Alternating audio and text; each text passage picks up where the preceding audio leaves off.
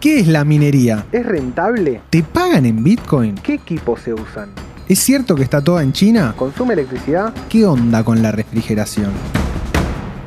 Bueno, para sacarte todas estas dudas llegó Desencriptados, un podcast de Ripio y Congo para explicar el mundo de Bitcoin y las criptomonedas. Mi nombre es Juan Ruoco y en este sexto capítulo vamos a hablar de la minería de criptomonedas. Por fin llegamos a esta parte. Ahora me vas a tener que dar explicaciones. Me haces reír, no te debo nada, pero qué bien haber llegado hasta este capítulo. Cada vez que hablamos de criptomonedas es inevitable referirnos a la minería. Y no, no tiene nada que ver con sacar minerales del suelo. Más bien, se trata de la actividad de procesar transferencias de criptomonedas y recibir una recompensa a cambio. En esta ocasión vamos a usar a Bitcoin como ejemplo. La minería de Bitcoin funciona de la siguiente manera. Todas las transacciones de Bitcoin requieren de un proceso que se llama validación. En palabras sencillas, la validación es cuando todas las computadoras que tienen una copia de todo el historial de transacciones de Bitcoin, conocido como blockchain o cadena de bloques, se ponen de acuerdo en agregar una nueva. Este proceso ocurre cada 10 minutos y el primero que logra validar las transacciones de ese periodo obtiene una recompensa en Bitcoin. Para validar las transacciones de los últimos 10 minutos es necesario resolver un problema matemático. El primero que logra resolverlo se lleva los bitcoins. ¿Y qué se necesita para resolver este problema?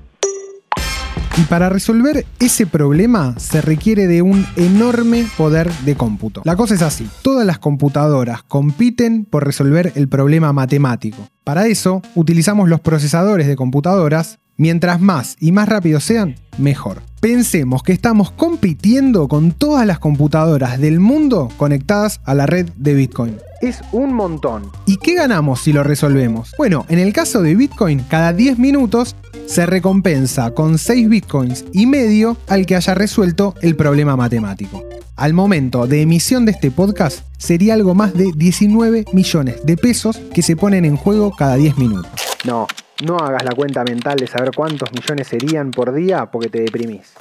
Una vez validadas, esas transacciones van todas juntas a un contenedor que se llama bloque. Y cada bloque está conectado con un número identificador al bloque anterior, como si estuviera encadenado. De ahí el nombre de cadena de bloques o blockchain para la base de datos de cualquier criptomoneda. De esta manera, la minería resuelve al mismo tiempo el problema de validar las transacciones y de emitir nuevas unidades de Bitcoin porque se las da directamente a quienes hayan logrado minarlas.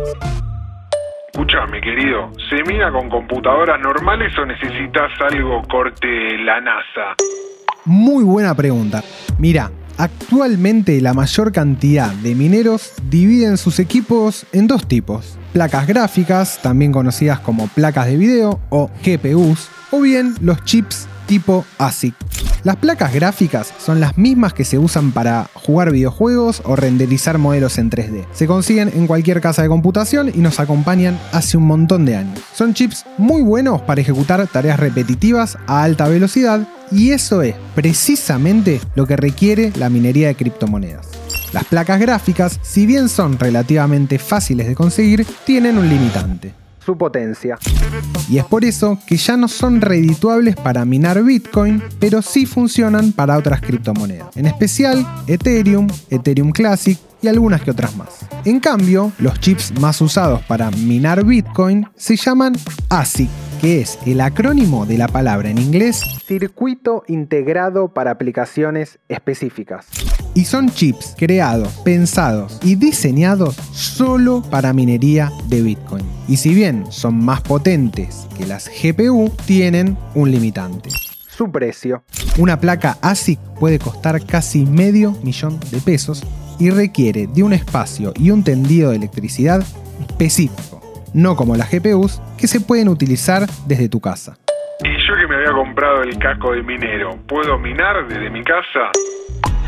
Claro que sí, pero para tener en cuenta existen muchas escalas en las que se pueden minar criptomonedas. Pero para eso, acompáñame a la mina de las criptomonedas.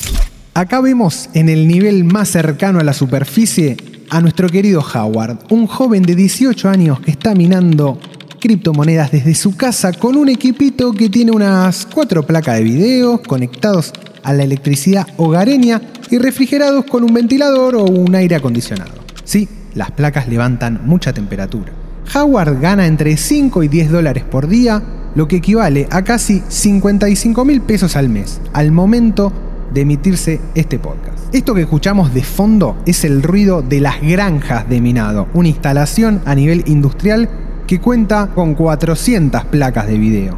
Pero hay granjas más grandes que tienen hasta 3.000 placas o más conectadas en simultáneo. ¿Qué tiene que ver una granja con una mina, no?